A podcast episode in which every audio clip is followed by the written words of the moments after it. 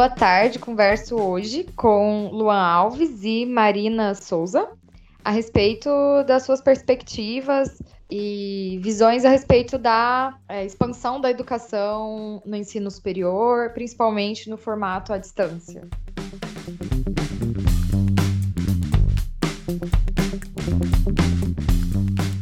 Marina pode começar falando um pouco sobre o que ela acha disso? Então, queria agradecer o convite por participar desse, desse debate com, com vocês, que são pessoas que, que dominam bastante esse, essa temática.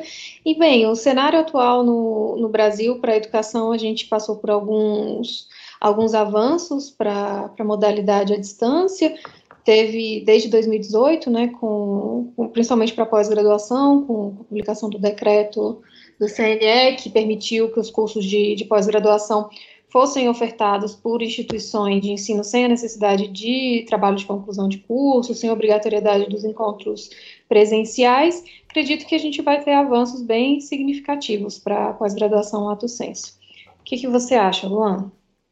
Então, eu acho que a educação no Brasil, nos últimos anos, ela avançou bastante no termo, quando se fala de educação à distância, né?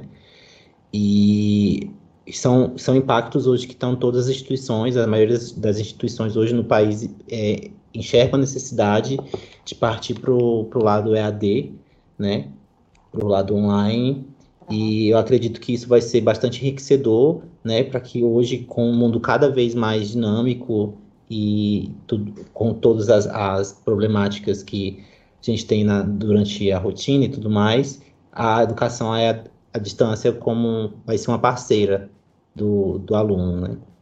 Então, é basicamente Sim. isso.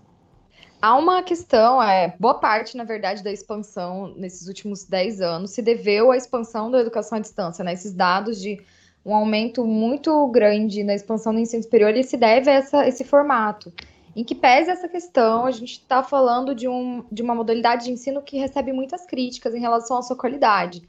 A minha pergunta para a pedagoga e para o nosso chefe do audiovisual é: como a questão audiovisual, como a experiência audiovisual pode ser é, uma referência de qualidade para esse ensino à distância?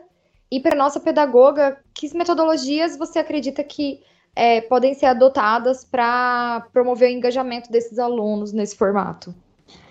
É, em relação a, a, ao lado audiovisual, eu acho que o aluno ele precisa ter uma coisa bastante. Que, na verdade, o nosso curso deve oferecer uma experiência totalmente nova para o aluno, né? É, aula, acredito que aulas mais dinâmicas, é, formatos diferentes de produtos para as aulas, né? Não só videoaulas, mas como debates, entrevistas, podcasts. Eu acho que a experiência de audiovisual tem que ser totalmente completa, né? Porque esse aluno ele se sinta é, totalmente, é, tipo assim, satisfeito né, com o conteúdo e tudo mais, e assim podendo ter uma troca bastante enriquecedora para o aluno e para o professor. Muito obrigada.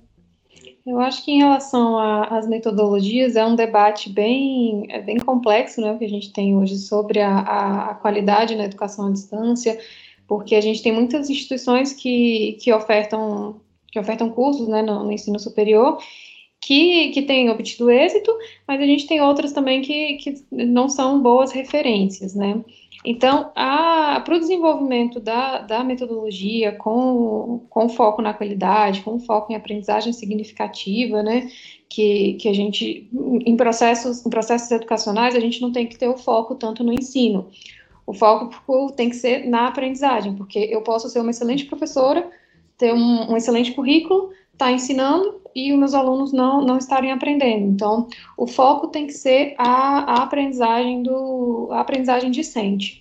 Então, quando a gente fala em, em, educação à distância, essa, essa aprendizagem ela precisa de uma organização sistemática, de um bom planejamento prévio e o levantamento da, das características dos alunos, do que, que a gente tem com o nosso corpo docente, quem são os nossos docentes, quais são os objetivos, quais são as competências que esses, que esses docentes vão, vão desenvolver junto com, junto com, toda, com toda a instituição de ensino para que os alunos aprendam de fato com é, a distância, né, porque a gente tem tem, tem que levar em consideração essa questão da, da, da, da distância temporal e, e, geográfica dos alunos, mas a, a, com, a metodologia, com a metodologia aplicada ao curso da distância, a gente talvez consiga diminuir para que essa distância se, se, se tenha só a, a, o tempo e o espaço, né?